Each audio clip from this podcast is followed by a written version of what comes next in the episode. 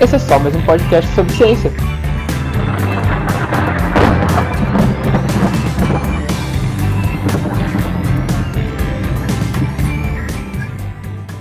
Alô você! Seja bem-vindo, esse é só mais um podcast sobre ciência. Eu sou o Ricardo. E eu sou o Gabriel. E Gabriel, hoje o nosso podcast é temático. Hoje a gente vai falar sobre currículo, especialmente currículo Lattes. Para quem não sabe por que é temático, nessas últimas semanas no Brasil a gente teve um ministro e não teve um ministro, justamente por causa de um currículo Lattes mal feito. Então hoje a gente vai tentar lhe dar uns conselhos para os nossos ouvintes sobre como você montar um currículo Lattes, como ser um acadêmico bonitinho. É, a gente vai fazer pinceladas gerais sobre o que, que seria o currículo Lattes, né? Pode ser que para alguns o tema seja um pouco chato. Sim, a gente recomenda principalmente para quem está na graduação ouvir esse podcast, pode ser que seja interessante, é um papo bem interessante que você tenha uma noção não só do currículo Lattes, que é extremamente importante para quem quer seguir a carreira acadêmica no Brasil, mas também para outras plataformas que são utilizadas pelo mundo. É, exatamente, né? Acho que todo jovem cientista deveria ouvir esse podcast, justamente porque todo jovem cientista vai precisar fazer um currículo Lattes, se é que já não tem. Certo? Mas nem só de currículo Lattes vive o nosso podcast. A gente hoje vai falar um pouco sobre mutação do Covid. O, o Covid volta nessa nova. O Covid está de volta! Uhul! O Covid, tá, o COVID tá parecendo o Freeza, sabe? Tipo, o Freeza em, em Namekusei. Toda vez que você acha que ganhou, ele, essa ainda não é a minha forma final. E aparece ele numa forma um pouco mais assustadora. Então a gente espera pela versão mecânica para ver se, se. Não, pior que ele volta dourado mais, muito mais tarde. Esperamos aí o Covid dourado.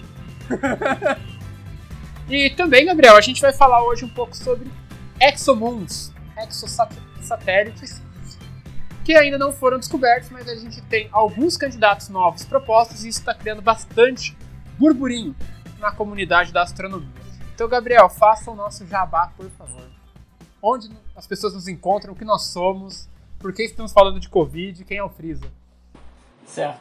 Então, se você está ouvindo nosso podcast, você pode estar ouvindo por uma de nossas plataformas. Nós estamos trabalhando com o Anchor, nós estamos trabalhando com o Spotify, com o Pocket Cast, com o Rádio Public, com o Breaker.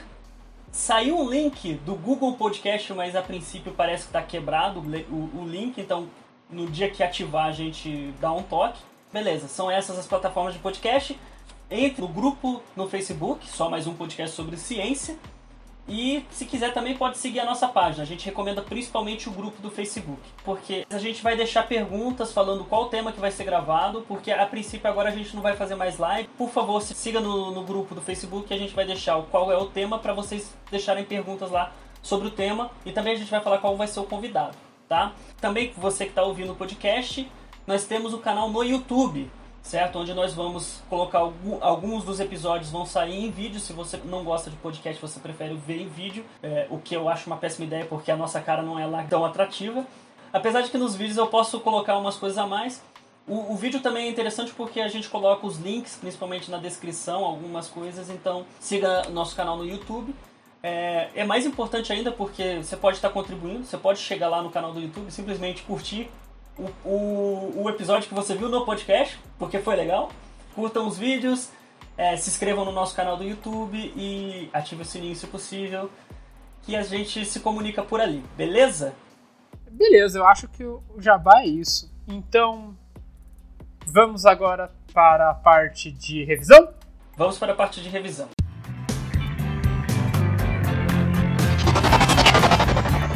Revisão.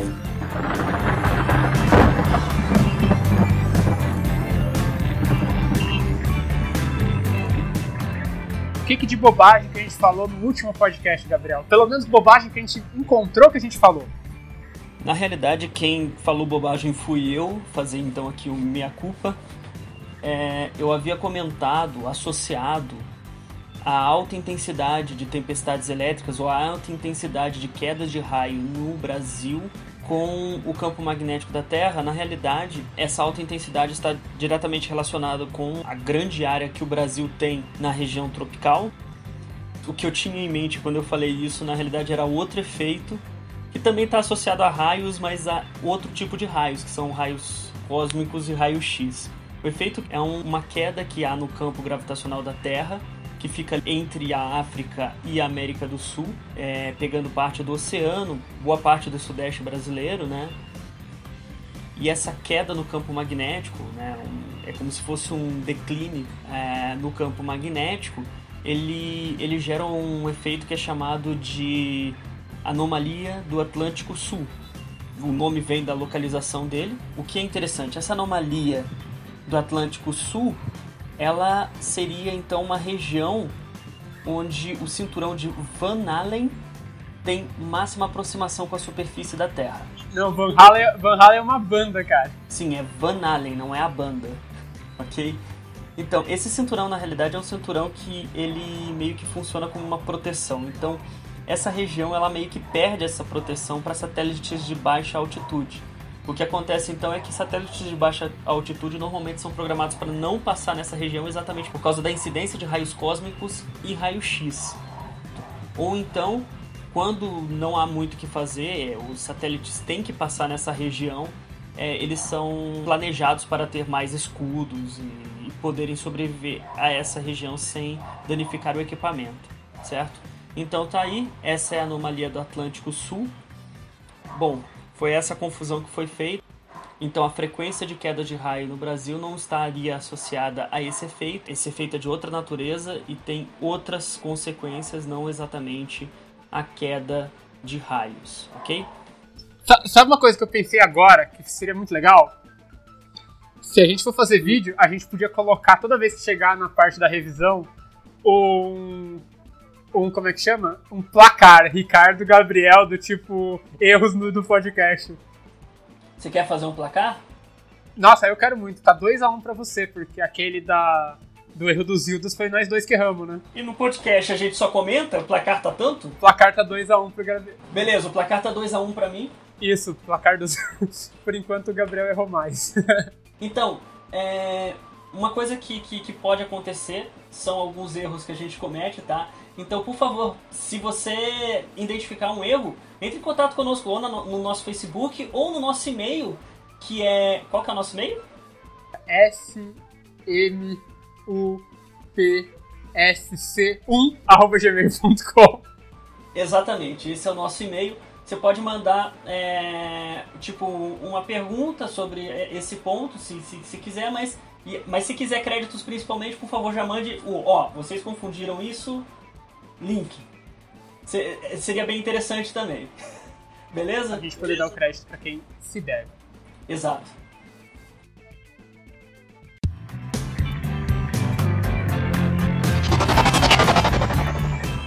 Notícia.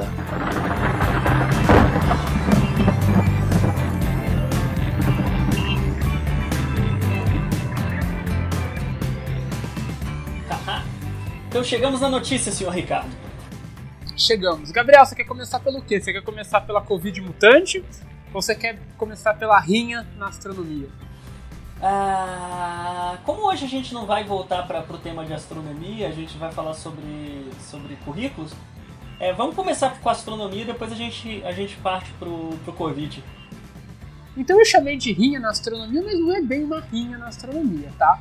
Saiu um paper recentemente uh, onde os autores eles propõem a alguns candidatos a exomoon para explicar alguns trânsitos de uns exoplanetas. Então, olha, agora eu falei aquele cientifiquez bonito, né? Exomoon, exoplaneta, trânsito, o que, que é isso? Então vamos com calma, né? Exoplaneta, pessoal, são aqueles planetas em outros sistemas solares, tá certo? A gente tem aqui o nosso sistema, mas existem muitos outros sistemas solares e os planetas nesses outros sistemas são chamados exoplanetas, os planetas extrasolares, tá certo? E como é que a gente uh, encontra esses exoplanetas? Tem muitas maneiras, certo? Você pode fazer por trânsito, que é quando o planeta cruza em frente à estrela, e aí você vê a curva de luz dele. Você pode fazer por observação direta, você pode fazer por fotometria, tem algumas maneiras. Tá, tá deixa eu só comentar, é, quando, para não ficar no cientifiquez, é, quando a gente fala curva de luz, e a gente deve falar algumas vezes porque isso é um método bem importante na área de observação, é basicamente ficar olhando para um ponto que está brilhando e ver ele diminuir a intensidade ou de fato piscar, tá pessoal? Exato, né? Imagina assim que você está olhando para a estrela e de repente passa um planeta, que vai ser nesse caso seu corpo escuro, na frente dessa estrela. O que, que vai acontecer com aquela luz naquele ponto? Você vai ver, tipo, ela vem numa luz e você vai ver uma queda, certo? E aí essa queda vai ser, o, no caso, né, nesse exemplo, o planeta que você está observando. Mas assim, exoplaneta não tem nenhuma novidade, né? A gente está cansado de encontrar exoplaneta. O que é novidade pra gente, não foi detectado ainda, ou pelo menos não foi confirmado, são as exomoons. O que, que são as exomoons agora? Uh, quase todos os planetas do nosso sistema solar têm satélites, exceção feita Vênus e Mercúrio. Mas a Terra tem a Lua, Marte tem dois, Júpiter tem um monte. E não existe nenhum motivo para que as exomoons não existam também em torno dos planetas, uh, dos exoplanetas. O que acontece é que existe muita limitação tecnológica para a gente ir lá e detectar esses corpos. Existem sim alguns candidatos, né, alguns candidatos que saem diretamente dessa análise do trânsito, tem outros candidatos que são propostos de maneira teórica. O candidato que a gente tem uh, maior confiança, vamos dizer assim, ele foi analisado por trânsito, é uma por trânsito do planeta, é uma técnica, técnica que a gente chama de TTV, que é basicamente variação do tempo de trânsito. Então, quando um planeta ele está transitando, vamos usar esse esse termo em torno da estrela, ele sempre vai fazer o mesmo trânsito no mesmo tempo, como se fosse um reloginho. Tá certo? Ele vai sempre passar naquele mesmo ponto ao mesmo tempo. A ideia dessa variação do tempo de trânsito é que se você tem um outro corpo no sistema, que aí pode ser uma, pode ser um planeta, pode ser uma, uma lua em volta desse corpo, vai ter uma variação desse tempo de trânsito. Então ele não vai mais passar sempre nesse mesmo período. Então, os candidatos a ExoMoon que a gente tem hoje, né, os com mais confiança, saem dessa análise de trânsito, certo? Tudo bem? Maravilha. Eu acho que não ficou tão cientifiquez, acho que deu para pegar qualquer ideia. O que acontece é que nesse paper que saiu recentemente, os dois autores, o Fox e o uh, Vigert, é, eles analisaram algumas curvas de luz de alguns objetos do tipo Kepler, né, que são candidatos ou próprios exoplanetas, para realmente buscar por exomoon. E o que eles encontraram foi uma diferença nesse TTV, né, na, na variação do trânsito, do tempo de trânsito. Eles analisaram oito objetos e concluíram desses, dessas oito análises que em seis casos uma lua, né, uma exomoon, iria explicar bem essa queda no trânsito, né, essa diferença de trânsito. Tá certo? Até aí tudo bem, a gente teria mais seis candidatos. O que seria muito bom, porque os candidatos que eles propuseram são candidatos que podem ser uh, confirmados com a tecnologia que a gente tem hoje. O que é sensacional, certo? O problema, e é aí que vem a parte da rinha, é que existe um grupo nos Estados Unidos uh, chamado HACK, que é o Hunt, uh, for Exomoon with Kepler, que é o telescópio Kepler, né? Que é um grupo que está uh, devotado a justamente analisar essas curvas de luz e procurar realmente por, exo, uh, por exomoons. E alguns representantes desse grupo REC se manifestaram contrários à análise do Fox e do Vigert. Por quê? Porque eles dizem que a curva de luz está correta, o problema está na interpretação do resultado. Que na verdade essas quedas podem ser. Uh, que, que não há nenhuma evidência de que essas quedas podem ter sido causadas por exomoons pode ter sido qualquer outra coisa, inclusive um outro planeta no sistema, o que seria muito mais provável. Tá certo? Então criou-se aí um pouquinho dessa, dessa rinha entre esses dois grupos, que foi um pouco alimentada pela importância que a mídia deu a essa descoberta do Fox e do Vigert. Então, o paper do Fox e do Vigert ainda não, foi, não passou nem por revisão, quer dizer, não foi nem aceito pela, revista ainda. Foi lançado pré-print, a mídia viu aquilo lá, colocou uma manchete enorme, né? que astrônomos encontram possíveis exomoons. E aí esse grupo dos Estados Unidos, né, o grupo do REC, não achou muito, muito legal essa afirmação, porque ele acha que esses resultados foram, e aqui é o termo que um deles usa, overhyped, né, que foi superestimado. Significa que o resultado é... Calma, não é isso. Então, ainda falta né, esse paper do Fox e do Vigers passar por uma, por uma revisão, ser realmente aceito para publicação, mas a gente pode ter aí seis novos candidatos a ExoMoon a serem, uh, a serem estudados, tá certo? São, são objetos bem extremos, né, como é esperado para ExoMoon, mas são objetos assim comparáveis ao tamanho da Terra, tá? Então são objetos bem grandes em torno de planetas aí também bem massivos. Certo? Então essa é a rinha da astronomia, né? Mas assim, boa notícia pra gente, eu acho. Na realidade, pra, pra, assim, se a gente tivesse tempo para isso, era, era trabalho pra gente exatamente, porque porque o que eles descobriram é o seguinte, você tem um delay, ou sei lá, não, o oposto do delay, uma, você tem uma variação na, nessa órbita. Então, tipo assim, a gente pode simular vários modelos dinâmicos, seja com planeta, seja com um satélite, para ver o que, que poderia gerar esse delay. Na verdade, isso eles já fazem, né?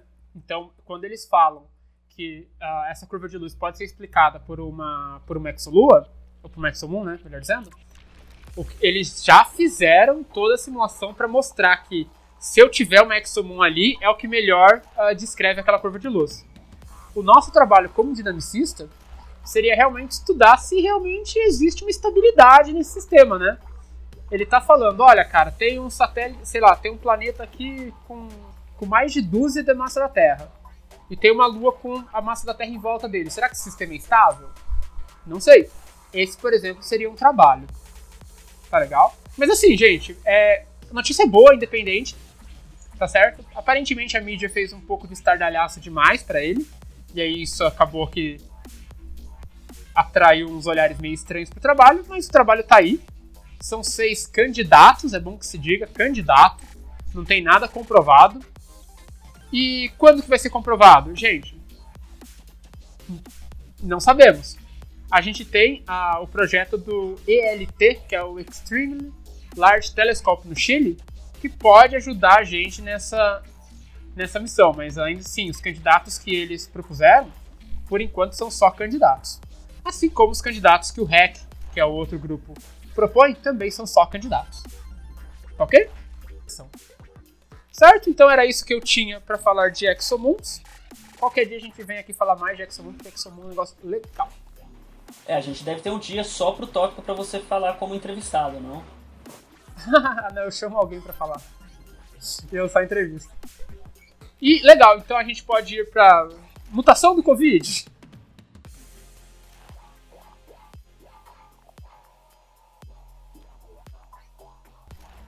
Então, pessoal, sobre a questão da mutação do Covid, não é novidade nenhuma que o vírus, né, o, do, que provoca o Covid-19, sofre mutação. Isso é uma coisa comum, é esperado que acontecesse. O que, uh, o que se discute é o quanto essas mutações são uh, diferentes, né? o que, que elas causam de diferente no, no ser humano.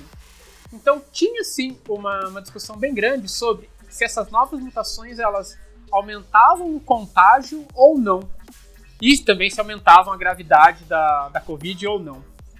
Uma pesquisa publicada recentemente na revista Cell pelo grupo da doutora Beth Korber, do Laboratório Nacional de Los Alamos, nos Estados Unidos, detectou uma nova mutação do Covid. Uh, eles deram o nome de mutação G614, G614. A equipe da doutora Korber, eles rastrearam né, o caminho que essa mutação fez. E esse, essa mutação, ela aparentemente surgiu na Europa e foi levada para os Estados Unidos.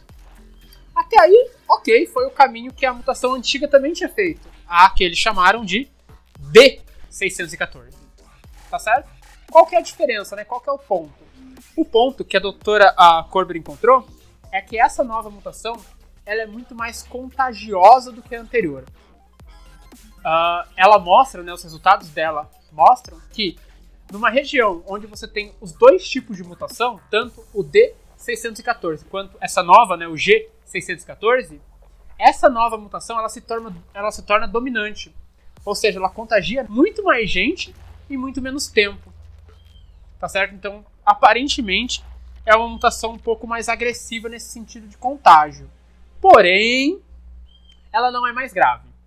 Tá? Todos os pacientes que foram. Uh, todos os pacientes que foram pesquisados, né, que tinham esse tipo de mutação, fizer, foi feito acompanhamento médico e a doença acabou não evoluindo no, não, não ficou pior, tá certo? Continuou com os mesmos sintomas, com a mesma agressividade. Lembrando que a Covid é sim uma coisa bem agressiva.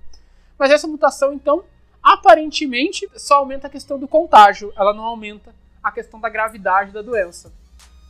E como a gente estava conversando até antes, Gabriel, parece ser um caminho normal para essa doença, certo? Que as próximas mutações sejam mais contagiosas, porém, quem sabe, menos letais, né? Sim, o caminho certo de um vírus é exatamente esse. O, objetivo da vida como um todo, mas o objetivo do vírus também é você sobreviver. Então o vírus não ganha exatamente matando o hospedeiro, ele ganha passando. Quanto menos ele mata e mais ele transmite, mais eficiente é. O vírus, digamos assim, o vírus perfeito seria aquele que transmitisse é, perfeitamente e o, o, hospedeiro sequer tivesse sintoma para que ele não se impedisse de, de transmitir mais. Né? Exato, parece ser o caso desse G614. Parece um pouco assustador quando você fala de uma mutação que transmite ainda mais rápido, porque vamos combinar, o Covid que a gente já conhece, ele transmite bem rápido. Mas aparentemente é isso, e acho que vale de novo reforçar a questão da dessa dominância, né? Ele acaba prevalecendo sobre as outras mutações, então ele vai espalhar muito mais rápido e vai acabar sufocando essa outra mutação. Inclusive, a forma G, que é o G de 614, ela chega a ser de 3 a 9 vezes mais contagiosa, segundo os dados da pesquisa da doutora Korber. Preocupante, né? Mas o grande lance é que esse vírus está extremamente eh, nos holofotes agora, então é bom até pra gente conhecer mais sobre vírus por causa disso, porque o mundo inteiro está pesquisando sobre esse vírus. Né? Uma coisa que é interessante de falar, uh, a gente já comentou aqui até sobre uh, anteriormente nas notícias da possibilidade do sistema imunológico não conseguir mais tratar do vírus e tudo mais. Na realidade, os coronavírus são vírus do tipo RNA. Esses tipos de vírus eles têm uma mutação, uma frequência de mutação bem grande. Né? A gente conhece um dos vírus mais famosos que tem essa mutação são os influenza, que é a gripe quando esses vírus são de RNA, eles têm essa mutação, eles têm essa tendência de se modificar e modificar, e existe um ponto onde se, se modifica e seu sistema imunológico não é, reconhece mais. Né? Então, a mutação é até esperado. Até por isso que se investiga bastante como que o sistema imunológico vai reagir para poder prever se vai rolar uma vacina, não vai rolar. É, uma, uma notícia interessante. A, a equipe de, desse trabalho, né, da, da doutora Corder, eles verificaram se os anticorpos produzidos para a mutação anterior, que é a D614, funcionavam para o G614. E funciona. Então, aparentemente, tá. Pelo menos essa parte tá ok, né? Eles pegam essas pessoas que venceram a Covid, extraem lá o que tem que extrair e aplicam na outra pessoa. Ou seja, é uma mutação, mas essa mutação não é uma mutação que seu sistema imunológico não vai reconhecer. Ele vai reconhecer. É, você tem vários vírus que se modificam e que você pode pegar a doença várias vezes exatamente porque são diferentes. O, o, caso da dengue, por exemplo, existe. Eu não sei exatamente qual é o número de vírus rodando no Brasil, mas tem uma quantidade de vírus diferentes de, dessas mutações em que o sistema imunológico não, não reconhece um ao outro. Ah, e eu acho que é isso, na verdade. Não tem. Semana que vem a gente volta com peste bubônica. Beleza. Na, na, verdade, foi lançado aqui a versão 15.0 do Covid, né? Foi, já foi. Já, o mundo já sofreu o upgrade aí. Vamos ver se, a gente, se o nosso Avast continua bom o suficiente. Porque para as versões anteriores o nosso Avast foi horroroso. Tomara que, tomara que atualizem o nosso Avast também, mas. Semana que vem, peste bubônica mais um mês aqui do, do mundo. Tô, tô pensando em modificar o sistema operacional do meu corpo, bicho. Não dá, não, não dá pra ficar dependendo de antivírus, não. Eu vou ver se eu tatuo aqui, tipo, é Powered by Linux, sabe? Alguma coisa assim. Pra ver se para de entrar vírus. pra ver se eu me torno imune.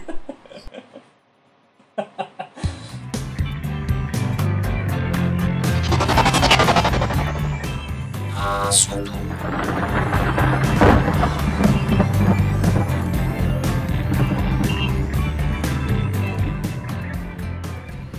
Bom, pessoal, então vamos agora receber o nosso convidado especial, o doutor Josué Cardoso dos Santos. O Gabriel, você tá com o currículo do, do Josué fácil pra gente?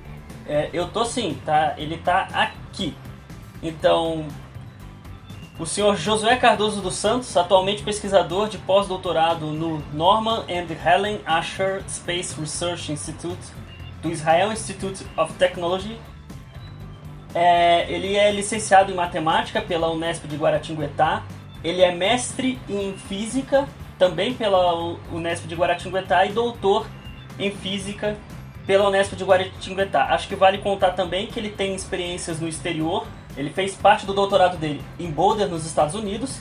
Ele teve também uma experiência de alguns meses também pesquisando no Japão, né, na JAXA, e agora está em Israel. Mas só para confirmar, o doutorado do Josué é um doutorado com tese ou sem tese? Com tese, vocês estavam lá na defesa. De fato, de fato. Ah, mas a tese foi aprovada ou ela era muito grande para ser aprovada, muito profunda, eles preferiram não te aprovar por causa disso? Foi aprovada. Ah, tá. É, porque a gente teve, é, só para quem não pegou a referência, a gente andou tendo uns problemas esses tempos atrás com, com pessoas que declaravam ser doutores e na verdade não tinham defendido uma tese. Só para quem não é do meio acadêmico ficar por dentro, o processo de doutoramento ele inclui as disciplinas que você cursa, uma carga horária definida e a defesa de uma tese. Então, se você não defende uma tese, você, é um, você tem um doutorado incompleto, você não é um doutor com, uh, com as disciplinas. Isso não existe. Você vira doutor depois que você defende a sua tese, tá? Então, é, um, é uma condição ali necessária para você virar doutor. Nessa área acadêmica, né, no mestrado, no doutorado, a tese é a parte mais importante, na realidade, do, da formação, né, do processo. As, as matérias são importantes, mas principalmente para dar embasamento exatamente para poder criar a tese. Mas eu acho que mais importante do que isso no momento é que você não deve mentir no seu currículo, você não deve omitir informações no seu currículo. E o podcast de hoje é ele é temático justamente nesse sentido. O Josué está aqui hoje para falar um pouco para a gente sobre currículo em especial o Currículo Lattes, né, que é a plataforma mais abrangente aqui no Brasil. Então, José, se quiser começar. É, obrigado primeiramente pelo convite. É um tema muito importante aí, porque é, saber expressar a sua experiência profissional é algo fundamental. Não só para conseguir um emprego, mas para você ser uma pessoa que tenha informações públicas que auxiliem pessoas que precisam de você entrar em contato outros profissionais possam entrar em contato com você até para fazer trabalhos, colaborações. E é uma maneira também é, de reportar à sociedade o que, que você tem produzido é, em resposta ao dinheiro que ela investe em você.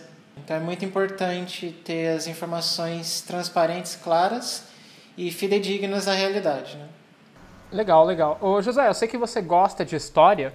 Então eu vou chamar aqui o nosso velho conhecido senhor Capitão Gancho para a gente falar um pouquinho sobre a história, não do currículo Lattes, mas do Lattes, né?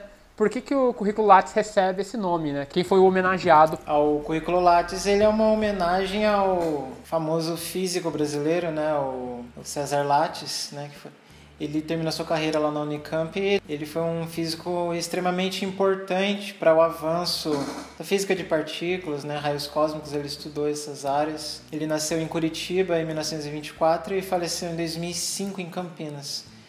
Então ele viveu ali seus 80 anos bem-vividos e contribuiu muito. Teve envolvido com a fundação de vários órgãos, sociedades científicas no Brasil, que ajudou muito. Ele viveu ali a era de ouro da física brasileira, com vários físicos importantes brasileiros dando contribuição internacional. E ele é conhecido mundialmente por exemplo, pelo, pelos experimentos né, que produziram a descoberta do, de uma partícula subatômica que é o meson-pi o chefe dele do laboratório ganhou o prêmio Nobel por isso. Naquela época só se dava o prêmio Nobel para uma pessoa, sendo que ele foi o autor principal ali dos trabalhos. Infelizmente, naquela época era só o chefe que levava, né?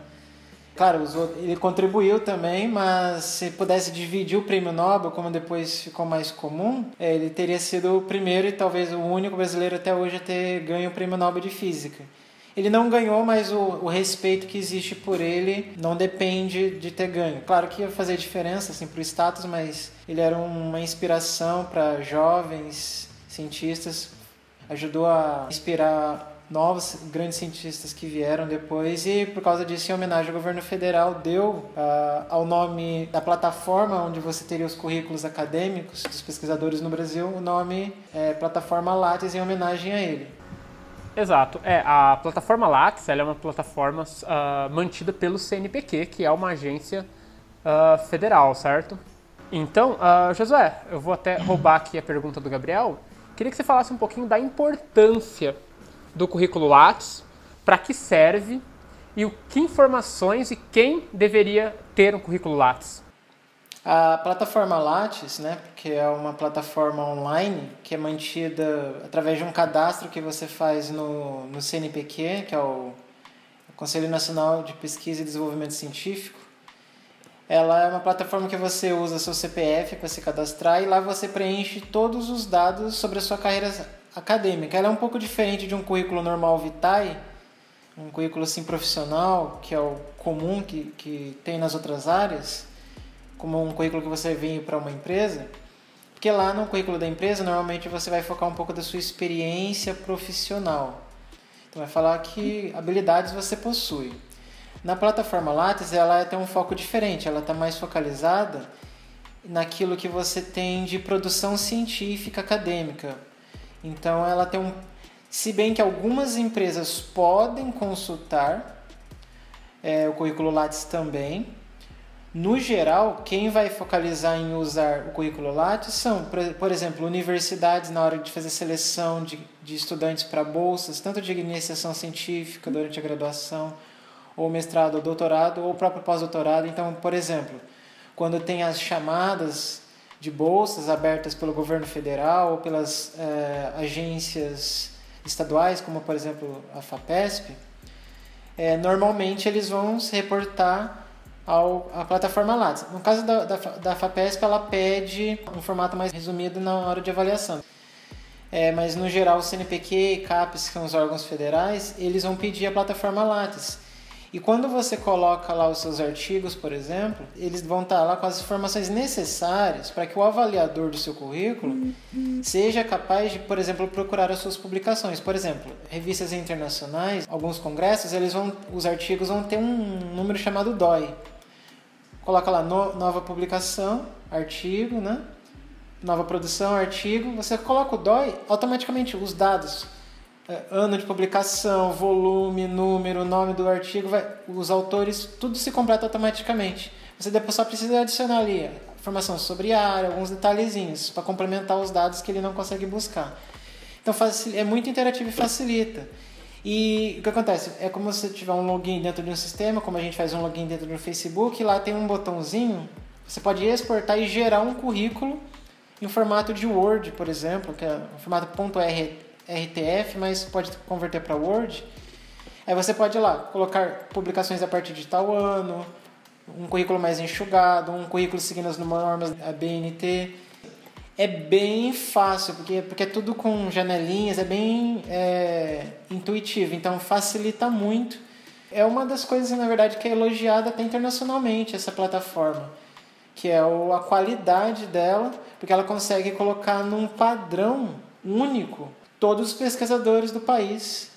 Então a plataforma Lattes é uma forma muito profissional de padronizar como que os pesquisadores do Brasil vão apresentar os seus dados, as informações sobre a sua carreira, né, o seu trabalho acadêmico. Como o Josué falou, a plataforma Lattes ela é principalmente usada por pesquisadores, não necessariamente qualquer um, mesmo alguém com ensino médio, é, você tem como cadastrar.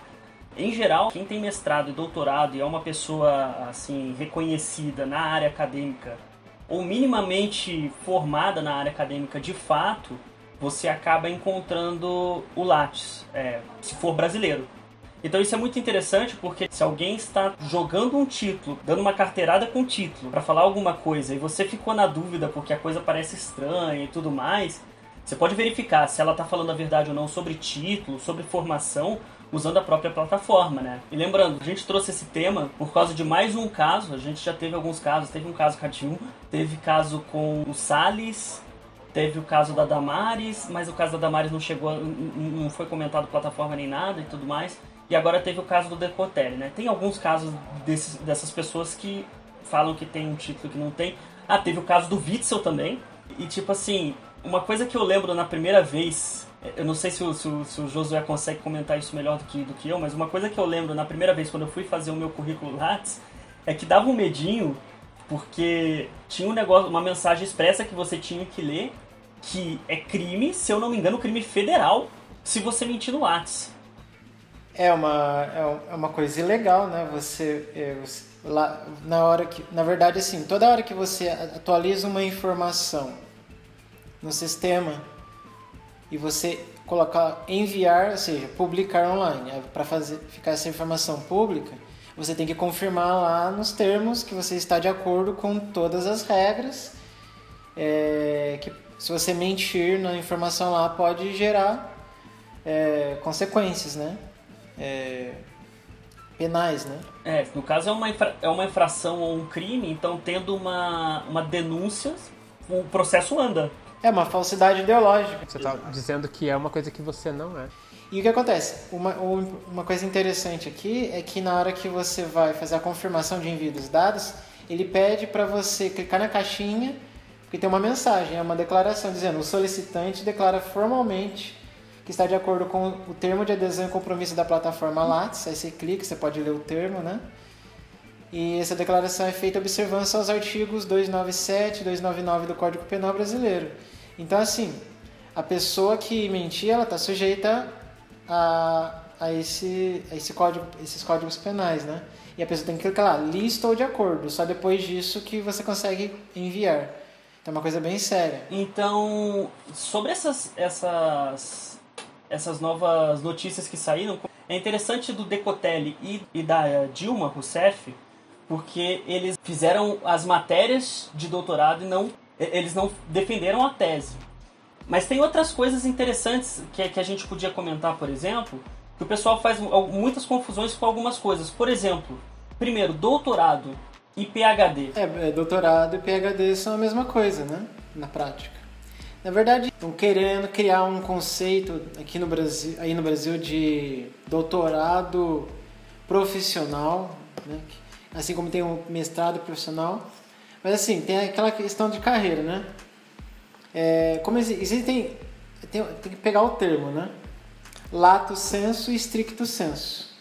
Então, lato é uma coisa mais ampla, uma coisa mais geral. O stricto é a coisa específica, né? mais estrita e técnica. Então, você tem é, mestrado e doutorado acadêmicos, né? que são o stricto senso. E tem, um, e tem um mestrado profissional. Mas, assim, o equivalente do que é um doutorado no Brasil, lá no exterior é o que se chama PhD. Sim, tanto que PhD, o termo, o termo ele, ele restringe ao doutorado que é o doutorado acadêmico. No caso mesmo de uma criação desse doutorado profissional, aí ele está exatamente saindo do que seria esse termo PhD.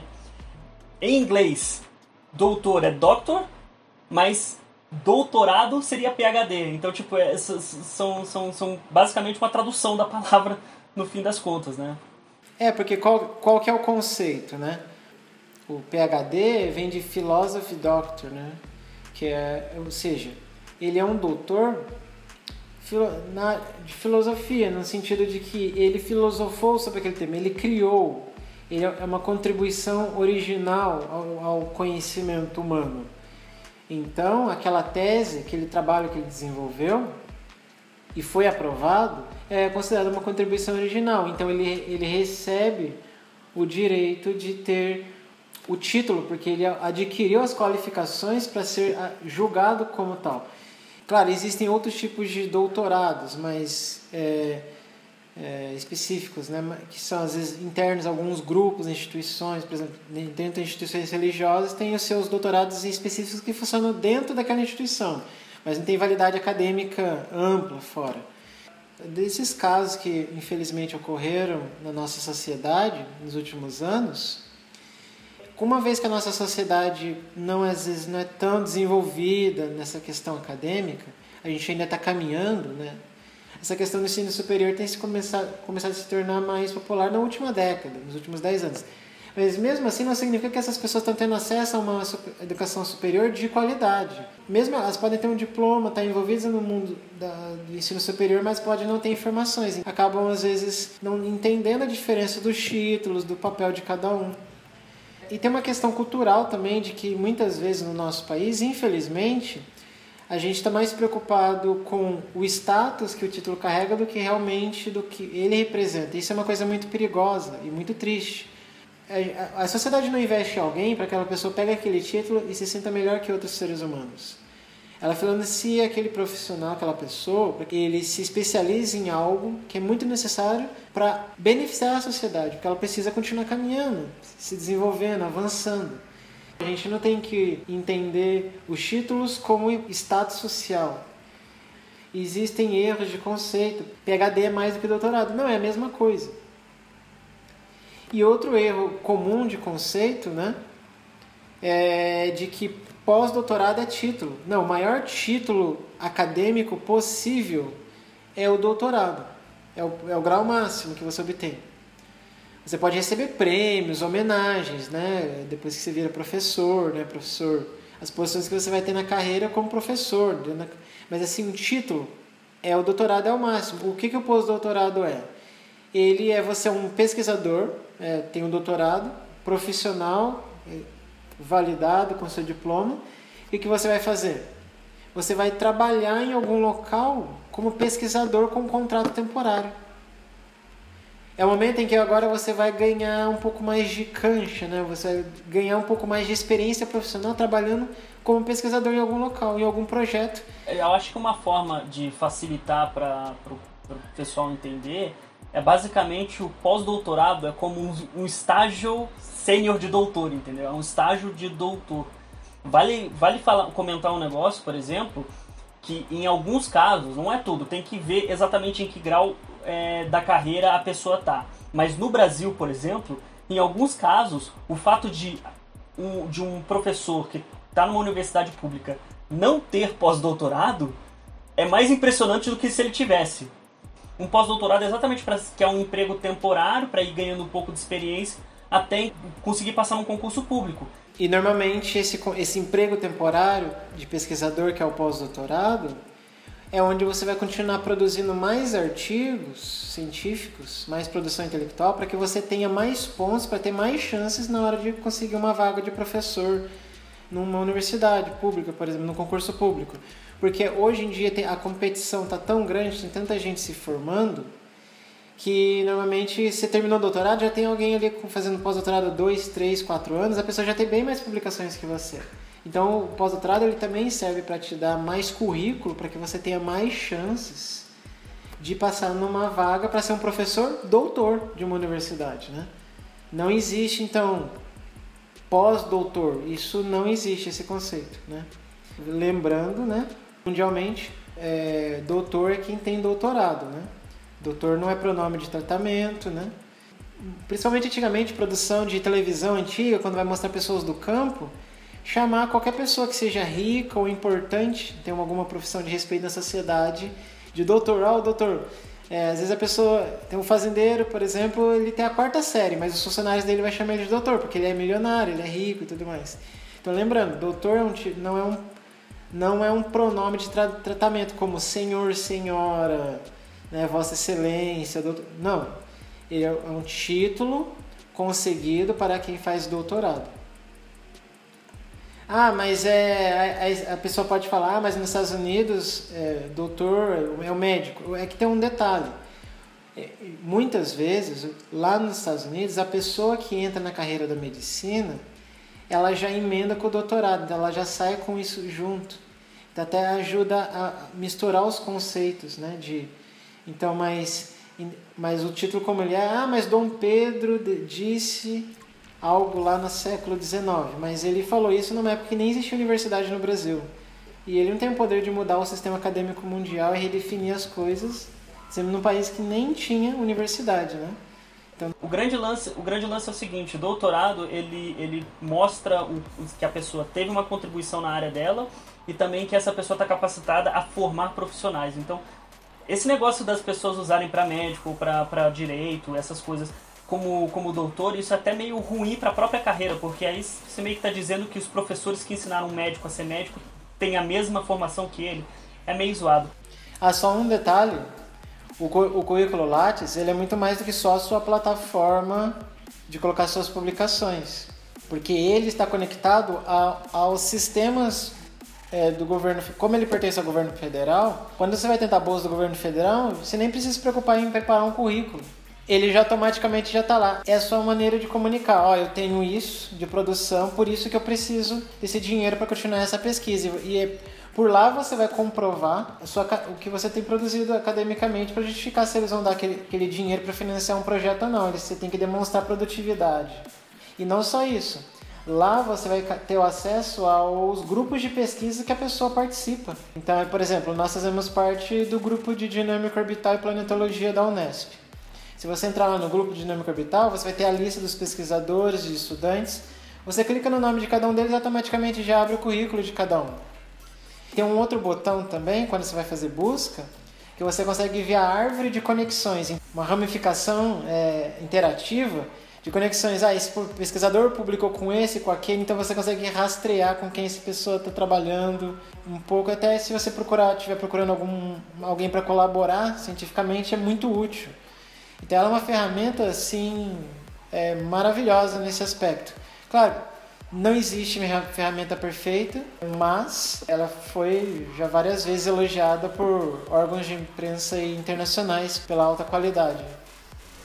Um dos grandes problemas do, do Lattes é que se você tentar imprimir ele, ou simplesmente mandar o link, vai muita coisa. Se você é uma pessoa ativa, vai ter publicação, vai ter participação em congresso, vai ter um monte de coisa. Enquanto isso é bom para algumas coisas, pode ser ruim para outras. Por exemplo, eu quero contratar um professor com essas habilidades.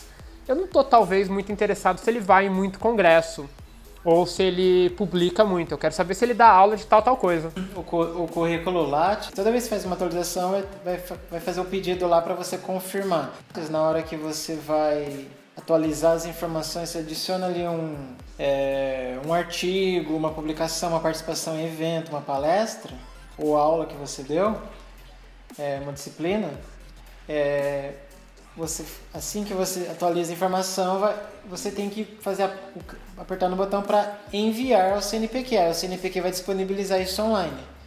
E você clica em enviar ao CNPq, aí antes de fazer a confirmação final, ele aparece uma janelinha que você escolhe se vai ser publicado em português ou inglês. Não funciona tão bem ainda. Às vezes lá não funciona tão bem, principalmente a tradução de curso, né? A pessoa está lá, graduated, né? Em física. É uma tradução meio Google Translator, né? Mas existe, normalmente nas publicações existe a caixinha lá. É, pelo menos o nome em português e o nome do trabalho em inglês. E isso é, e serve a mesma coisa para você exportar. Né? Você vai gerar um, um arquivo para você imprimir e levar na empresa, por exemplo, ou levar numa entrevista, para bolsa de mestrado, doutorado. Dependendo do lugar, pode até pedir um, uma versão impressa. Né? Não, não seria necessário, não faria muito sentido, mas tem local que pode pedir. Então você pode ir lá exportar qual versão que você quer colocar lá. Existem algumas versão ampliada, versão resumida, versão nas normas da BNT, é, versão estendida que é completa, assim, mais completa, né? Então, é, você consegue selecionar uma versão mais enxuta para uma entrevista, não precisa da versão completa às vezes, né? Você leva só a versão mais enxugada, mais resumida. Então, ele, é, ele facilita muito isso. Com um ou dois cliques você consegue remover um monte de informações em vez de você ter um arquivo lá em Word para você digitar, fazer várias cópias, isso. E só para a gente pegar mais um gancho disso daí, Josué, como é que a gente comprova as coisas que estão no Lattes? Basta só colocar no Lattes ou não? Eu tenho que ter certificado, tenho que ter essas coisas? Concurso de professor em universidade pública, o que, que eles vão pedir geralmente? Algum, eu já vi casos em que o concurso já só usa a informação do Lattes e se faz a prova. E depois que, só depois que você precisa fazer a comprovação do, dos títulos. Mas quase 100% dos casos, o que, que vai acontecer?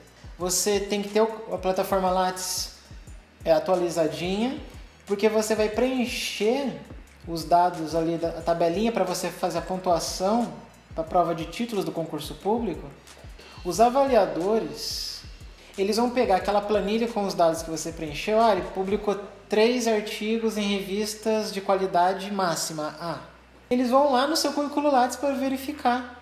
E normalmente é, publicações artigo, de artigos científicos e alguns congressos, como eu já comentei antes, vai ter lá o DOI, que você clica e você vai direto para o site onde está a publicação da revista, o site da própria revista ou do evento. Alguns não vão ter, nesse caso você, a pessoa vai copiar e colar né, no Google e ela tem que ser capaz de encontrar. Por isso que no currículo Lattes, quando você vai preencher informação sobre uma publicação, você tem que colocar o link aonde quem está procurando vai poder encontrar aquela publicação. Se você passa no concurso, alguns casos, eles vão pedir para você apresentar lá os diplomas, os, os, comprovantes todos, mas outros vários casos, o que, que eles vão fazer? Eles já vão pedir os certificados, as primeiras páginas dos artigos, já na própria prova do concurso. E o ponto é, não basta você inventar uma informação no currículo Lattes, que eles vão ir lá na tabela, eles vão olhar no currículo Lattes e vai bater na tabelinha. Eles não vão te dar um ponto. Você tem que comprovar apresentando o certificado, você tem que apresentar a primeira página.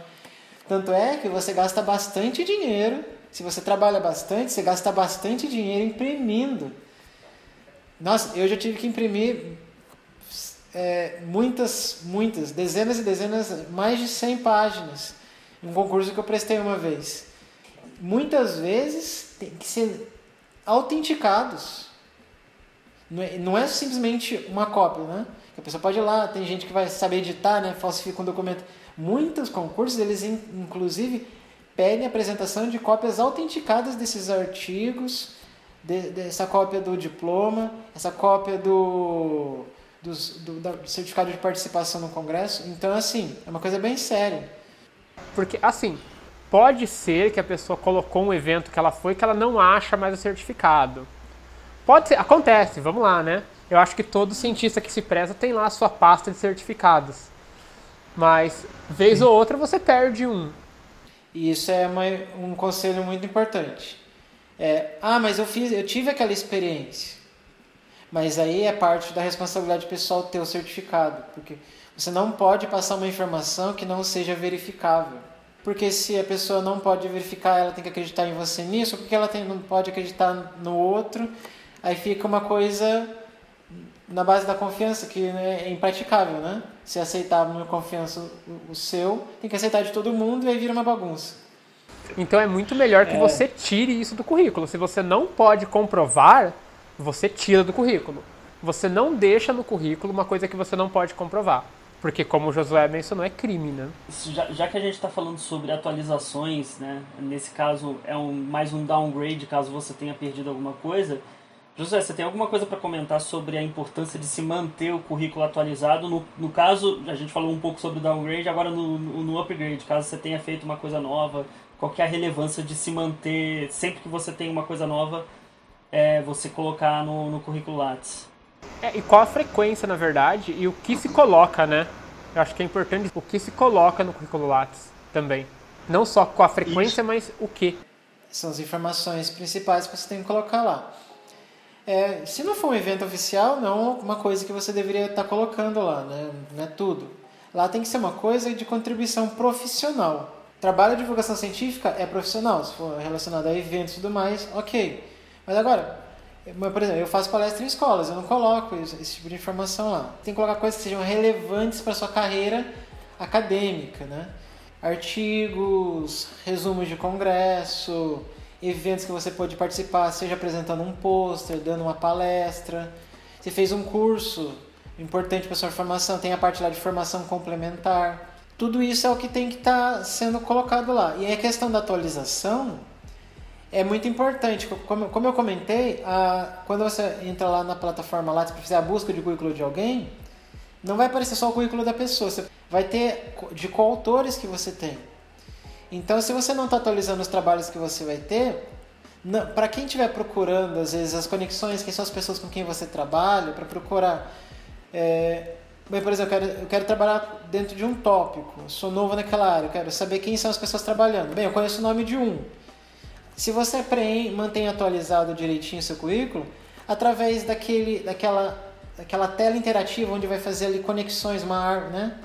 uma ramificação com os autores com quem você trabalha, a, plataforma, a pessoa não vai ser capaz de identificar os outros autores. Então é muito importante dar acesso para quem estiver procurando os seus dados, ali, talvez para fazer uma colaboração, saber com quem você está trabalhando.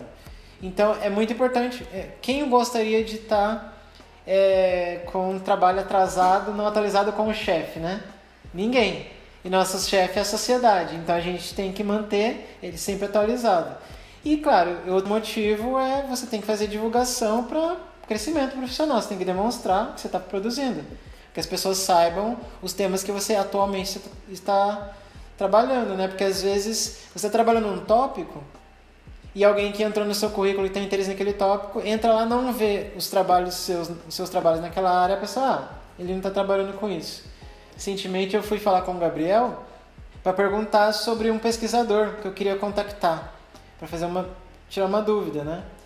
E como não tinha tantas informações, né, não tinha um currículo Lattes, porque esse pesquisador era do exterior, aí mostra a vantagem de ter o currículo Lattes no Brasil.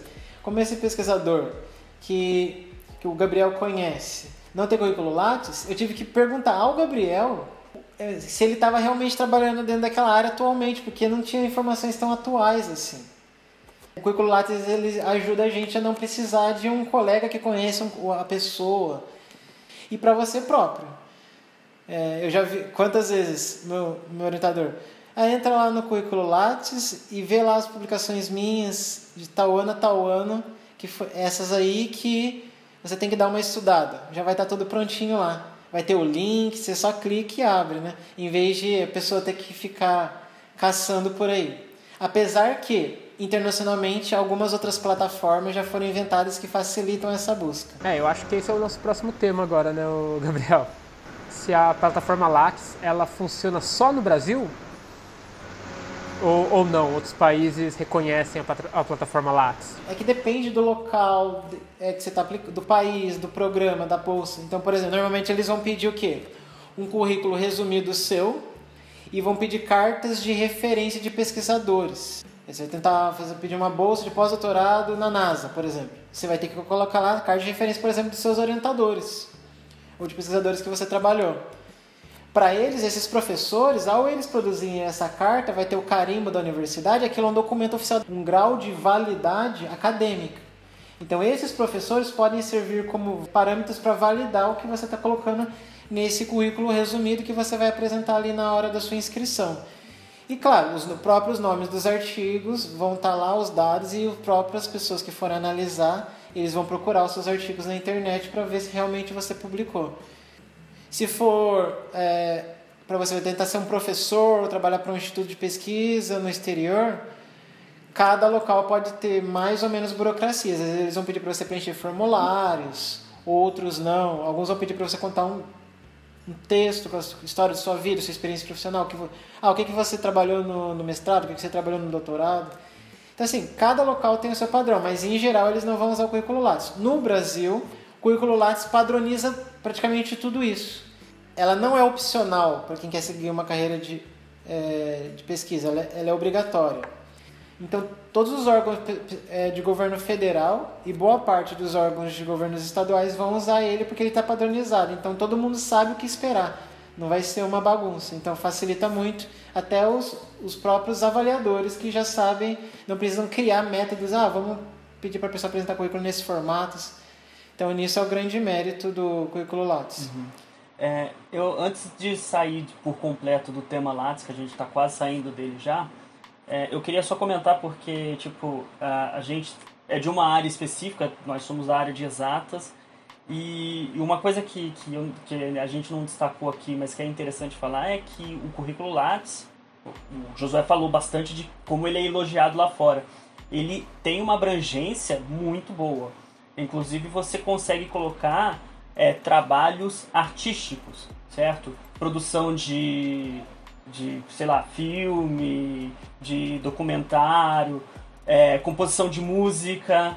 É, pra gente que é da área de ciência, de, de ciência básica, tam, isso não conta tanto, mas principalmente pro pessoal da engenharia, patente também. Então, tipo, é, o currículo Lattes ele é bem abrangente. Uma coisa que o, que o Josué também falou, comentou, o currículo Lattes não é opcional para pesquisador no Brasil. E isso vale para pesquisador no Brasil brasileiro e não brasileiro também. Você tem as bolsas e tal, a primeira tentativa de vir para o Brasil, você tem essas bolsas que pode vir direto, então elas têm uma flexibilidade quanto a isso.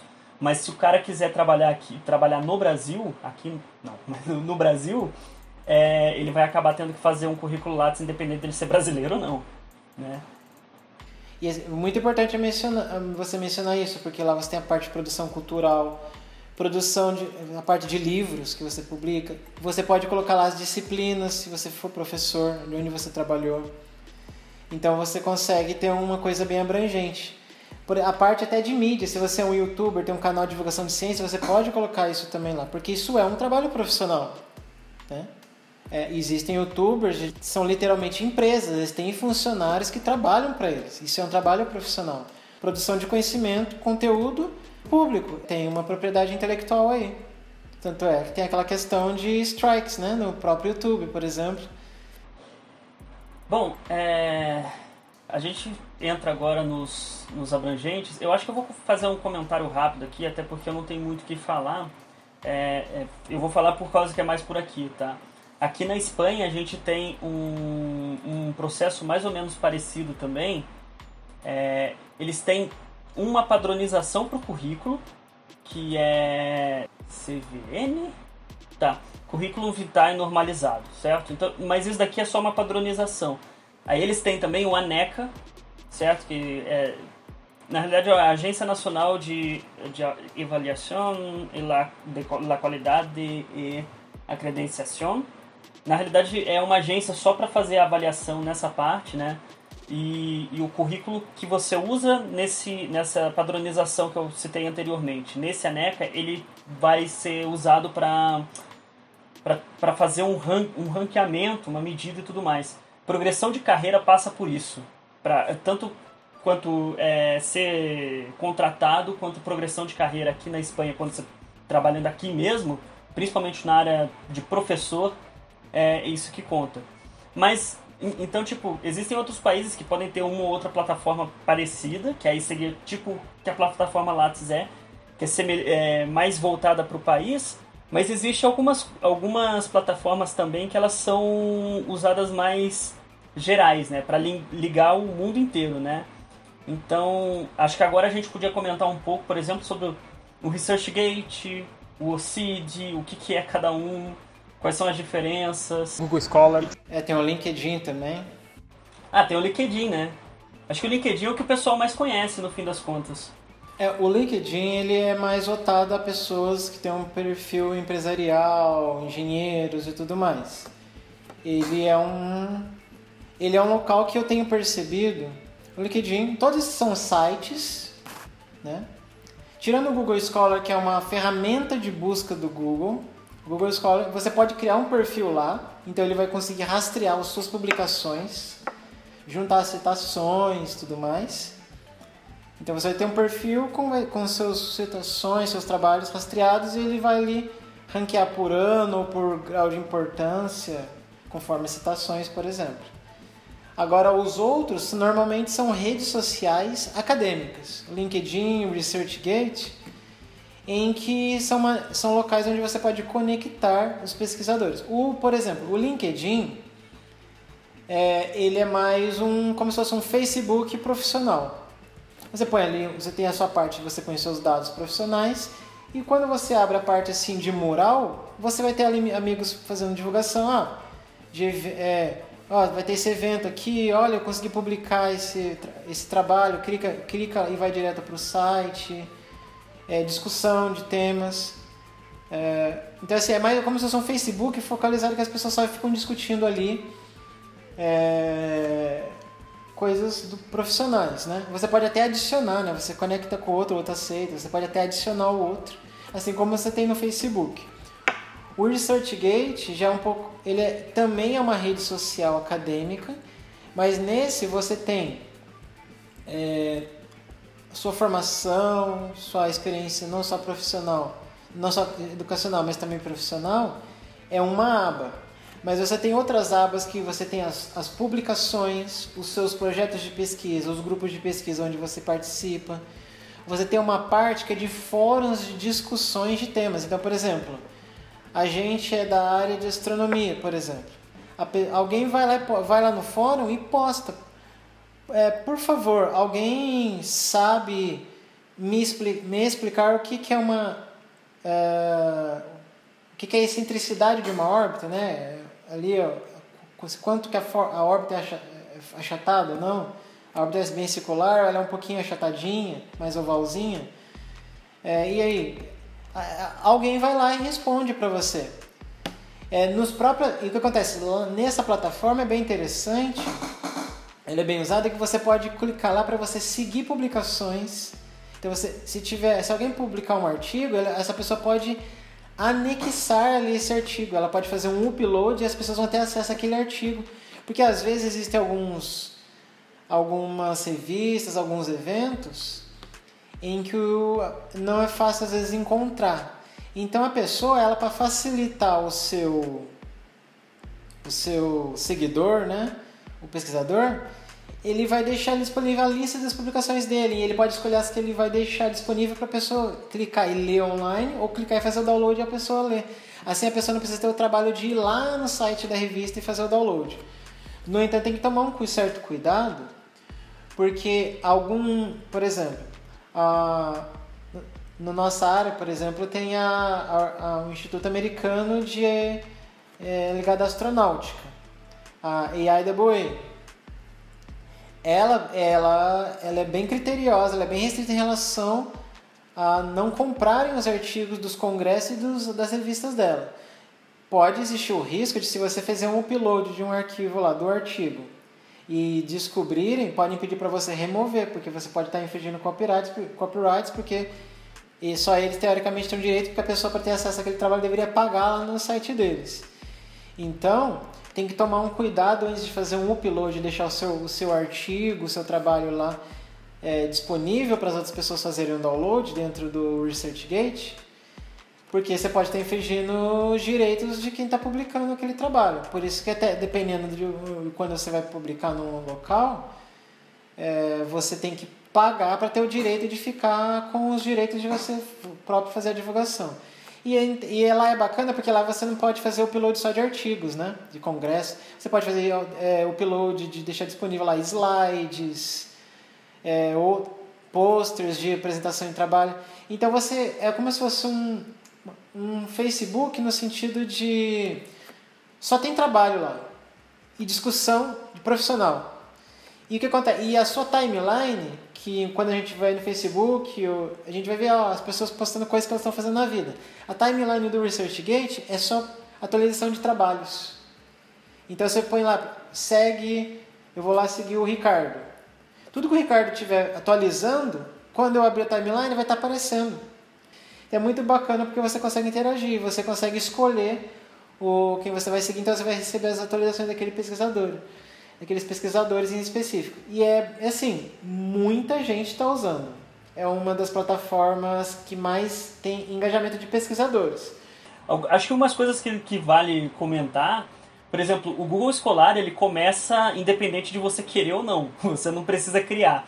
Então, tipo, é interessante você fazer sua conta no Google Escolar para você controlar isso, porque às vezes ele acaba associando. Aí ele vai colocar tudo que ele acha que é publicação sua ali. E às vezes é um monte que não é sua, sabe? E se eu não me engano, o ResearchGate ele funciona como o Gmail funcionava no início. Para você entrar, você precisa de um convite, não é um negócio assim? Ou de um convite ou de um e-mail institucional. Né? É, o ResearchGate é, exige essas duas maneiras, né? Para você entrar nele, você precisa usar o seu e-mail da universidade ou do instituto que você trabalha, o e-mail acadêmico.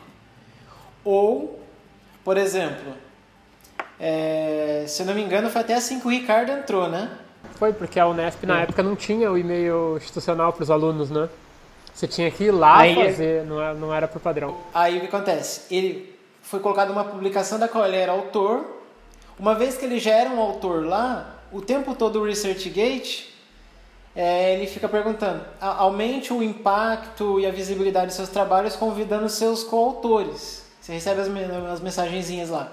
Aí você clica lá, enviar convite para o coautor. Você põe o e-mail dele, aí o e-mail pode ser qualquer um. Então a pessoa, então a pessoa tem que ter o um e-mail acadêmico, então, ou seja, ela tem que estar ligada a uma instituição de ensino, pesquisa, ou ela vai ser convidada por alguém que já é um pesquisador para estar lá dentro. Então é não é tipo sociedade secreta que você só pode ser convidado pelo de dentro, né? Porque eles não querem banalizar, né? Eles querem que seja uma coisa profissional. Então quem vai estar lá vai estar fazendo, tendo trabalho profissional. É, então, o, o Orchid que está surgindo então como como uma rede é, forte para ser mundial. Tanto que, assim, eu, eu tenho publicado na, na Monthly Notes, é, a Monthly Notes, por exemplo, você já, é, ela está tentando forçar cada vez mais você ter o, o Orchid é, e colocar nos artigos o seu Orchid, por quê? Porque ele já cria um link no PDF do artigo onde as pessoas vão ter acesso a quem é você. Então, quando sai o seu artigo, já tem o link assim do, do lado do seu nome, onde vai entrar na rede. E se você quiser uma bolsa. E vai pro seu perfil, né? É, se você quiser uma bolsa da CAPES também para sair do Brasil durante mestrado ou doutorado, você também precisa disso. A CAPES agora exige que você tenha um ORCID. Eu, na verdade, eu acho que isso é pro supervisor lá de fora ter o, ter o seu contato, sabe?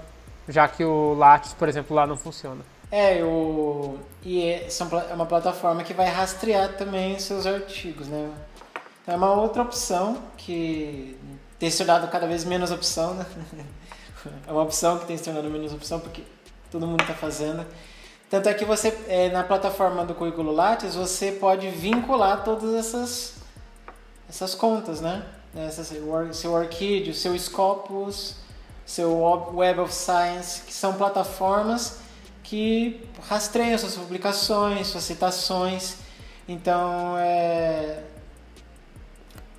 então você tem que ter um cadastro em todos esses meios para manter não só suas, suas publicações acessíveis a uma rede internacional, mas também para o currículo Lattes, onde você vai vincular elas, fazer a contagem mais correta possível das suas é, citações, né?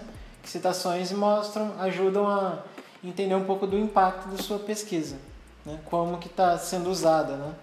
Então, o teu cadastro nessas redes ajuda a você ter um rastreio também do, das publicações. Eu gosto do ResearchGate porque ele tem algumas ferramentas lá de relatórios semanais, de leituras, de downloads, citações, é, coisas assim. Você consegue rastrear quem são os pesquisadores que estão lendo seus trabalhos, os países, as instituições que, de, eles são, de onde eles são. Então, você consegue ter relatórios semanais, é, mensais ou anuais disso. Então você consegue ver você tem lá o, o seu impacto dentro. Eles têm um algoritmo interno que mede o impacto da sua pesquisa em função dessas, de todas essas estatísticas, né? Não é só é, citação, eles põem lá outras coisas também. Tem a parte de recomendação de artigos, seus, seus trabalhos podem ser recomendados. Isso aí demonstra. O cara não usou, mas ele reconhece que o trabalho é importante, ele recomenda o seu trabalho. Então aquilo dá uma pontuaçãozinha. Então, é, então ele tem lá os seus gráficos, né, que vão é, demonstrar a evolução do impacto dos seus trabalhos individualmente ou o seu currículo como um todo, né, seu, seu perfil como um todo. É uma boa para você. Claro, nenhum ranking tem aquela história, né? Qual ranking é melhor? É relativo, né? Quem ranqueia os rankings, né? Que é o, qual é o melhor ranking. Mas são, todos os números são úteis para você avaliar. Você se tiver tudo baixo em todos os rankings, aí tem um problema. Isso a gente concorda. É, isso, isso vale pro bom e pro mal, né? Porque no fim das contas, ele, como ele faz esse ranqueamento, e ele tá fazendo ranqueamento de um monte de gente, tem uma tendência a ser competitivo já. então. É, se você tem. Se você tem baixa autoestima é um problema. Também, também. Então vale para muitas coisas na realidade. Ou também pode acabar te motivando, porque você quer passar os outros, os outros pesquisadores que você conhece. Não, e aí eu tenho que publicar porque isso vale tantos pontos lá. Mas isso é mais assim, esse ranking não, não, não conta. Não conta. Ele não conta para nenhum concurso nem nada. É, a, a concorrência é só, só frescura da, da gente mesmo, se, se, se for criada, né? É, e a pontuação é, é, é, é também relativa, né? Porque Por exemplo, é, às vezes você é de uma área em que os pontos são menores, né? Porque é questão de fator de impacto. Por exemplo, as revistas de engenharia, por exemplo, de materiais, elas têm uma computação alta. Então você pode ser um pesquisador é, de um bom nível e ter, vai ter mais pontos, porque a sua área tem revistas que pontuam mais. E às vezes o outro é, o, é um dos tops mundiais, ou nacionais ou mundiais, aquela área, mas as revistas que ele. a área dele, é, as revistas têm menos fator de impacto, é, tem menos pontuação. Então, assim, por essas estatísticas que tem lá dentro, não faz só em relação a todos os pesquisadores, faz estatísticas dentro da sua própria área. Assim você, você consegue filtrar para você não ficar fazendo medições com pessoas de outras áreas, que é meio injusto, né? Por exemplo, nós somos aí da área, temos aí formação para trabalhar tanto com mecânica celeste, que é uma área mais de astronomia, mas também a astrofísica, né, que é mais o caso do Ricardo. Mas é, também é dinâmica orbital, astrodinâmica, que é uma coisa mais aplicada a missões espaciais.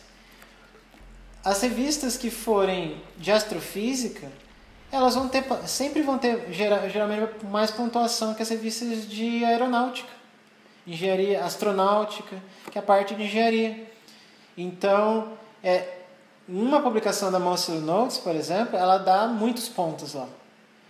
Agora eu conheço amigos que é, são muito bons em engenharia aeroespacial, eles têm publicações em revistas importantíssimas nos Estados Unidos, eles têm publicado duas, três, dois, três trabalhos para dar pontuação de uma Monster Notes. Por quê? É uma área que fator de impacto maior, tem mais gente, atrai mais pessoas, tem mais pesquisadores, é maior em astrofísica do que astronáutica.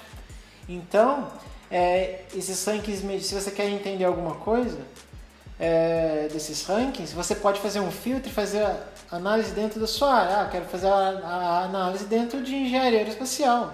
Não faz sentido eu ficar me comparando com astrofísica ou com matemática aplicada ou com outra área, entende? Você põe, tem um rankings gerais, mas também tem rankings por áreas. Isso aí facilita, né? É, se você quiser. É, ranquear tudo isso é bem complicado, né? no Brasil, por exemplo, para ranquear revista, a gente tem um sistema diferente do que se usa no, no resto do mundo. Se usa o ranking normal, que, que, que é o fator de impacto, que está relacionado com é, as citações que aquele trabalho vai ter, né, ou com a. E, aí, no caso, é a revista, a gente está falando de, de. Esse fator de impacto é um, é um número associado à revista, né? Então, se a revista, ela, é, os trabalhos dela são re, muito relevantes, intui-se que ela vai ser citada muito vai ser muito citado. Então, eles fazem uma média ali por publicação, não vamos explicar isso muito a fundo, mas é uma média por, por número de publicação e número de citação. E no, no Brasil, para algumas coisas, a gente usa na realidade é, um, um, outro, né, um outro sistema que é o Qualis, que é um sistema exatamente, ele tem uma flexibilidade para você poder moldar por área para ficar um pouco mais igualitário na hora de, de fazer as coisas, né? Então as revistas são re, reclassificadas dentro de um sistema no, no Brasil. É, no. É. é porque aí ela começa a definir ranges, né? Aí você tem as revistas A1, a revista A2, a revista B, que aí não é só um número, né? Ela pega uma, uma faixa maior.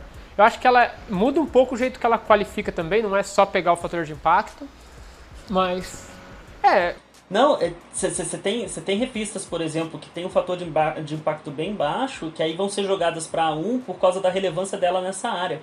Isso é interessante, porque se você coloca tudo no mesmo esquema, fator de impacto, por exemplo, revista de medicina, quando a gente olha o fator de impacto comparando com a nossa, é um absurdo. É um absurdo, tipo, é muito alto. Por quê? Porque é uma, é uma área que tem muita gente pesquisando, muita gente publicando, a publicação sai mais rápido e tal. Então, tipo, aí tem muita citação, dá nisso. Tipo, revista em geral, aí você começa, revista de, de medicina, por exemplo, você começa uns, uns números meio que vai chegando numa Nature, que é umas 40 de, de, de fator de impacto. Então, é, para médico isso é um número muito mais comum. Pra gente, o monthly notes que é 5, é, porra, é, é muito alto já. Né? dentro dessa área né, que a gente trabalha, Monthly Notes talvez é uma, se não for que tem o maior, é cinco e pouco. Mas várias revistas de. Ah não, tem a Astronomic. Astronomy. É Astrophysics. Astronomy Astro- Astrophysics Astro- e tem o The Astrophysical Journal também, que é alto. É Astrophysical Journal. Então, essas são, mas nenhum passa de muito de seis. Agora, várias de um, algumas engenharias, várias de medicina, facilmente tem um, um, é, um fator de impacto maior. Por quê? Mais gente, como você comentou. Então é por isso que é, o Qualis, esse, essa maneira de avaliar as revistas do governo brasileiro, tenta fazer um pouco de justiça nesse aspecto para que a revista, do, por exemplo, tem a, a Celestial Mechanics, da, da área de mecânica celeste. O fator de impacto dela é dois e pouco, mas ela é qualis, agora ela foi colocada qualis a 1, porque ela é uma das melhores do mundo na, nessa área. Ela é do top dessa área. É, Agora, você pega uma de medicina, alta, lá 12, seis vezes mais fator de impacto. Mas é o equivalente. Dentro daquela área, é, é uma top de uma, de uma área com a top da outra área. Então, elas elas estão para um, uma numa área está para outra como outra na, na outra área. Uma maneira de o governo brasileiro fazer justiça, porque não faz sentido você comparar fator de impacto de áreas diferentes. Então, é. Claro, sempre vai ter ali alguns questionamentos. Ah, por que, que essa aqui está acima, essa aqui está abaixo? Porque no final das contas são, uma, são pessoas né, que vão fazer a, a, essa categorização. É, sempre vai ter, claro, alguns vão pu- puxar um pouquinho das revistas mais da sua própria área, para colocar um pouquinho.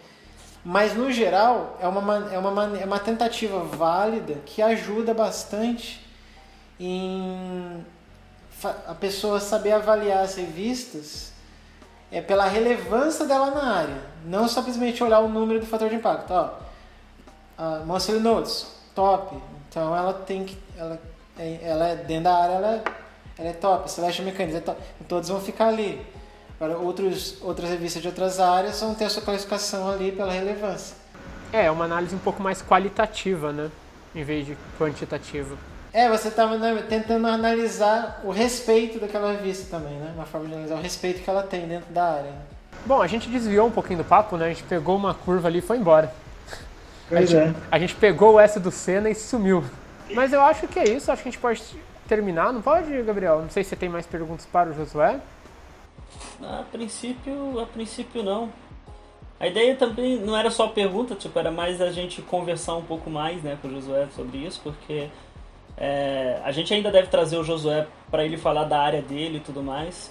É, mas isso é um negócio da área de pesquisa, a gente sabe um pouquinho também, mas a gente, a gente tem que reconhecer que o Josué é um, bem mais organizado ne- ne- nesse sentido.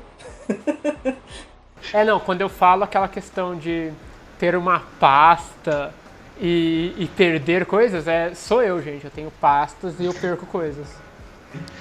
Eu espero que chegue o dia que eu não perco meu diploma aqui em casa. Eu também, eu também. O meu diploma de, de graduação e de mestrado passou quatro anos na gaveta da FEG. Cara, meu diploma de mestrado tem um corte diagonal. Ele tava numa gaveta, eu tinha deixado ele sobre a pasta. Tá, isso é sério. É, não, é, isso é sério. É, ele tava sobre uma pasta, aí e eu tinha deixado numa gaveta, só que a gaveta tava muito cheia, eu não sei como, eu fui eu abri a gaveta, ele, engas- ele, ele segurou ali. Eu nem fiz força na gaveta. E aí fez um raso diagonal. O que que eu fiz? Eu autentiquei o diploma, emoldurei ele. Tá lá, tá rasgado, não tá com durex nem nada, ele tá emoldurado, que é o melhor que dá pra fazer.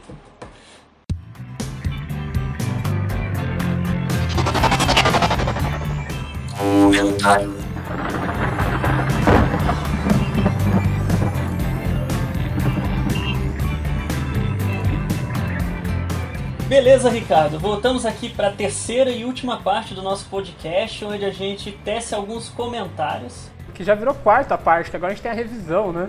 Poxa, é verdade. Então estamos aqui para nossa parte final. Não vou mais ficar contando quantas partes tem o nosso podcast. para os nossos comentários finais, onde a gente conclui um pouco do, do, que, do que foi discutido tanto nas notícias quanto no tema principal. Lembrando que o tema principal hoje foi currículos.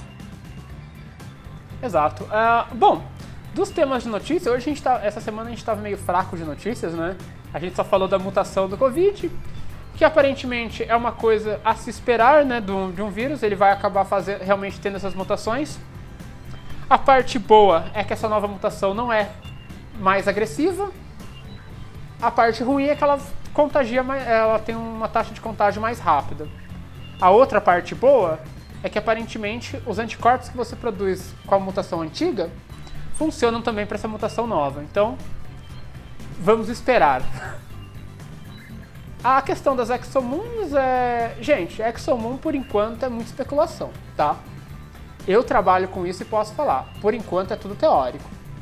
Enquanto a gente realmente não tiver o sinal de uma exomoon para avaliar, a gente não tem como dizer se é se realmente foi uma exomoon que causou ali a variação no trânsito, pode ter sido um planeta, pode ter sido qualquer outra coisa.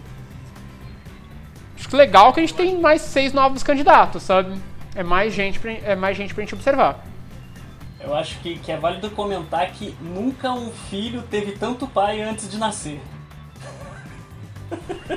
Olha, ExoMoon é o filho bonito da astronomia, gente. Todo mundo quer ser pai do filho. Todo Nem nasceu ainda e já tem uma fila de pais. Uma fila. Olha, e, e tá dando briga essa fila. tem, porque tem gente que tava lá na fila desde o começo para assumir a paternidade. Aí parece que entrou um grupo agora que quer cortar essa fila. Então tá. Eu acho que eu acho é, foi muito boa a analogia do filho bonito. A ExoMoon, por enquanto, é o filho bonito da astronomia, ou o mais esperado, né? E tá cheio de pai por aí. Eu adoraria ser um pai, infelizmente não trabalho com observação. Eu sou no máximo aquele tio legal que leva para jogar bola. No máximo. Tá legal?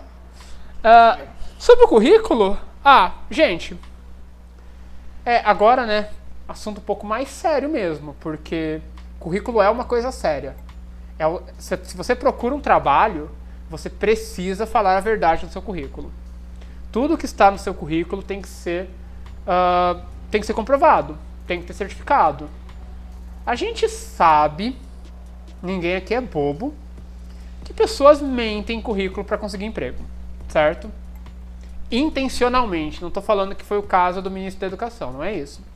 Mas existem sim pessoas que aumentam o seu currículo para conseguir determinado emprego. Quando elas são pegas, é isso que, que acontece. Entendeu? Alguém vai lá, verifica o seu currículo, descobre que você não tem. No meio acadêmico, isso é extremamente sério. Porque, como o Josué comentou, aquilo ali, a, o currículo Lattes, né, para nós brasileiros, carrega todas as informações relevantes de um currículo acadêmico. E você tem que ser capaz de comprovar tudo aquilo. Então é importante você ter um currículo atualizado, um currículo extenso, mas um currículo que você possa comprovar, um currículo que seja de verdade.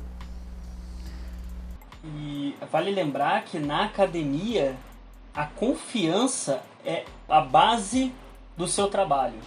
Se você é pego numa mentira desse porte, numa coisa desse tipo, pode ser que você nunca recupere a possibilidade de trabalhar nessa área. Porque ciência se faz é, em, em conjunto, em grupo. Então você não pode mentir as coisas. É, se você mente no seu trabalho, se você mente no seu currículo, eventualmente, uma hora você vai acabar sendo pego e é fim de carreira, sabe? É muito complicado você voltar disso. Porque você mentiu que você trabalhou em determinado lugar, você mentiu sobre seus dados, ou você mentiu sobre a sua formação, você quebra esse laço de confiança. Quebrou esse laço de confiança, é muito difícil você voltar com, com ele, tá certo? É bem, é bem complicado esse tipo de coisa. E, gente, muita atenção, né? Uh, para algumas coisas, assim. Não dá, na, pelo menos na minha cabeça, Gabriel, aí é uma opinião pessoal. Não cabe na minha cabeça alguém que está fazendo pós-graduação não saber que título de doutorado só vem depois da tese. Ou não saber que título de mestrado só vem depois da dissertação. Ou achar que, ai, o, a questão da tese é uma questão exclusivamente do país A ou do país B, do programa A ou do programa B. Pessoal, eu já. Eu sou, sou aqui do Brasil, passei pela Alemanha, o Gabriel tá na, na Espanha, o Josué já passou para os Estados Unidos, passou para o Japão, tá, tá em Israel. Em todo lugar existe tese. Em todo lugar você precisa defender a sua tese, certo? Em alguns lugares é realmente uma monografia, né, uma coisa inédita. Em outros é um compilado de, de papers que você faz ali uma introdução, uma conclusão e amarra todo mundo. Mas todo mundo, em todos os programas que eu já vi na vida, tem que defender uma tese. Então, calma, né? Você não pode se considerar um acadêmico e não saber disso. É, é, algo muito sério. É muito sério e muito básico. É, é como, eu não sei, porque, porque tipo assim, é, é meio complicado porque a gente passou por isso e, e, e, não é todo mundo que passa por um mestrado, por uma pós-graduação. Eu acho que a gente podia tentar trans, transpor isso para uma coisa que você tem certeza que todo mundo passa. É como você estar, sei lá, na oitava série e não saber que você vai ter, terminar o colegial depois de fazer três anos à frente da oitava série. Na realidade, ah, já errei tudo porque não é mais assim. Nono ano agora. Não, é como, sei lá, é como você estar no primeiro ano do ensino médio e achar que depois que terminar o primeiro ano do ensino médio, você não precisa fazer o segundo e o terceiro para terminar o ensino médio. Entende? É uma coisa que você já sabe antes mesmo de entrar no ensino médio. Ou se você quiser banalizar de vez, você traz um exemplo com comida. Por exemplo, imagina que você quer fazer um omelete. Aí você vai lá, você coloca o você coloca a frigideira, você coloca o óleo, você coloca o queijo, você coloca a cebola, você coloca o bacon e não coloca o ovo. Você não terminou o omelete. Você cozinhou qualquer outra coisa que não é um omelete, certo? Infelizmente foi o que aconteceu no caso do, do Decotelli ele se assumiu doutor, sendo que ele não tinha defendido a tese. Ou, na verdade, que a tese dele tinha sido reprovada. Não adianta você ter feito todas as disciplinas, cumprido todos os créditos. Ah, mas eu tenho um diploma que me diz que eu cumpri os créditos. Muito bem. Então você é alguém diplomado em ter cumprido os créditos do doutorado. Porém, você não fez a tese, logo você não é doutor. Você está cozinhando seu omelete? Você quer um certificado porque você usou a frigideira certa, o óleo certo, o queijo certo, o bacon certo? Tudo bem, tá aqui o seu certificado. Você fez um omelete? Não, campeão, você não fez um omelete. Tá? Então, é... Eu tô pensando que os veganos podem estragar essa, essa analogia que foi excelente a meu ponto de vista. Infelizmente, assim, pra, pra, você, pra você vegano, pense em alguma outra, algum omelete que que vocês comam e que seja essencial. Uma... Pega um ingrediente essencial. Sem aquele você não pode fazer. E tira ele. Exato, é a mesma analogia. Exato. Tá? E, e o currículo Lattes vai acabar mostrando isso. Tá? É, e isso é uma coisa que a gente tem que se vangloriar. O currículo Lattes é uma referência. É uma coisa muito boa. A gente viu na nossa discussão, nos outros países, ou na maioria dos outros países, não existe essa padronização do currículo. Cada um faz do seu jeito, cada um pega o modelo que quiser. Aqui no Brasil a gente tem. E achar que você não vai ser cobrado ou que ninguém vai fiscalizar isso é só é só bobagem, sabe? Você está sendo você está abusando da sua ignorância. Achar isso é uma ilusão no, no, no geral quando você está se candidatando a um emprego. Agora, achar isso se você está assumindo uma posição pública de alto destaque, ainda mais na educação, que onde você vai ser o chefe. É, não dá para cometer esse tipo de erro, tá? Assim, é um erro, por exemplo, que a gente relevaria se fosse um estudante de graduação. Se fosse um estudante de ensino médio. Não é um erro que a gente releva para alguém que está assumindo uma posição que, que, no caso, o ministro. A gente está falando tanto exaustivamente do ministro, mas assim, gente, muitos outros caíram nesse mesmo nesse mesmo poço. É, o ministro tá. o, o ministro só foi o, é, né? o ministro só foi o mais recente. Tem muita gente que ou faz um curricular errado e aí por ignorância, por desconhecimento, e tem também o pessoal que realmente trapaceia. Tá? Se você está em qualquer uma dessas duas categorias, você está errado. De novo, mentir no currículo Lattes é crime. Você pode acabar processado com uma brincadeira dessa. Tá? Falsidade ideológica não é brincadeira. Tá legal? Currículo Lattes não é Facebook onde você pode mentir a idade, pessoal. É. Você não pode mentir esse tipo de coisa lá. Tudo bem? Acho que é isso, né, Gabriel? Acho que tá, tá de bom tamanho. É, eu não sei se, se vale a pena só, só comentar os últimos comentários que a gente já tinha feito, só que de forma mais rápida, que é, é interessante você saber tudo isso sobre currículo Lattes, porque muita gente não sabe, mas currículo Lattes ele é ele é quase que obrigatório para todo acadêmico. Então, se você está passando pela mão ou alguém está falando alguma coisa e está jogando o título e tudo mais, você vai encontrar ele no Lattes ou o que ele está falando é mentira, certo? É, vale lembrar passar outras coisas para quem não é da área acadêmica que PhD, como a gente comentou, é a mesma coisa que doutorado, tá? E pós-doutorado não é título, tá? É só um estágio de doutor. É, é basicamente isso. E acho que voltando ao nosso querido ministro, não existe pós-doutor que não é doutor. Você não pode fazer um curso de pós-doutorado se você não é doutor. É o tipo, se você você pode chamar de qualquer outra coisa. Pode chamar isso de estágio no exterior. Você não pode chamar isso de curso de pós-doutorado. É é só bobagem, é só bobagem.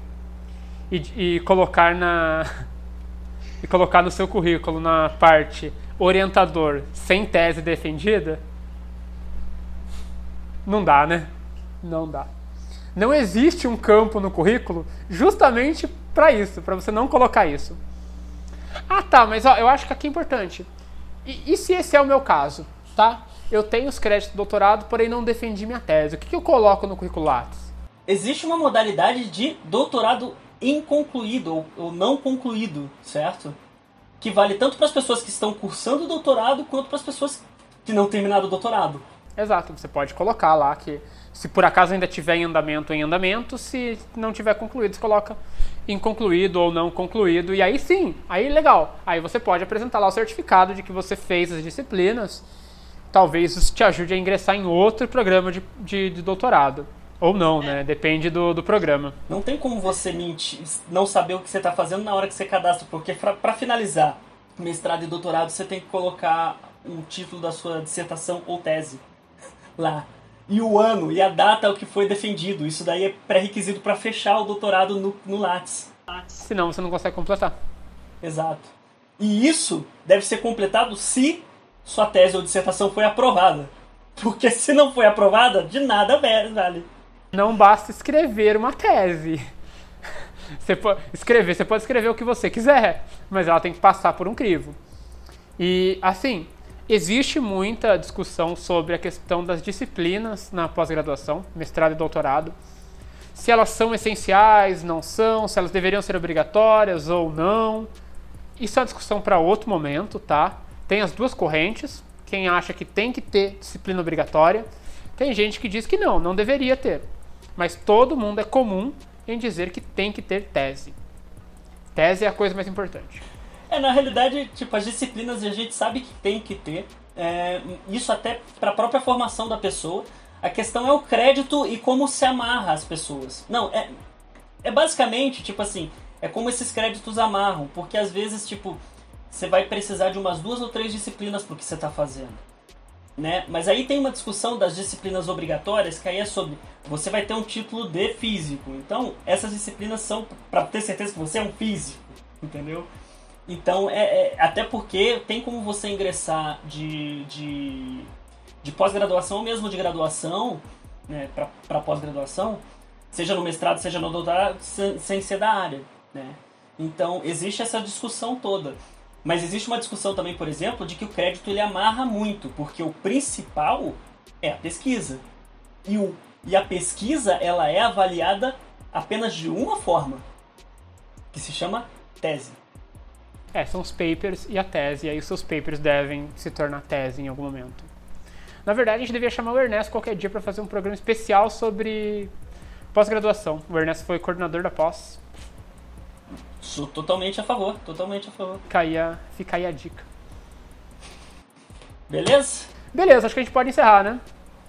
Podemos encerrar então? Tchau, tchau. Tchau, tchau. Tchau, tchau!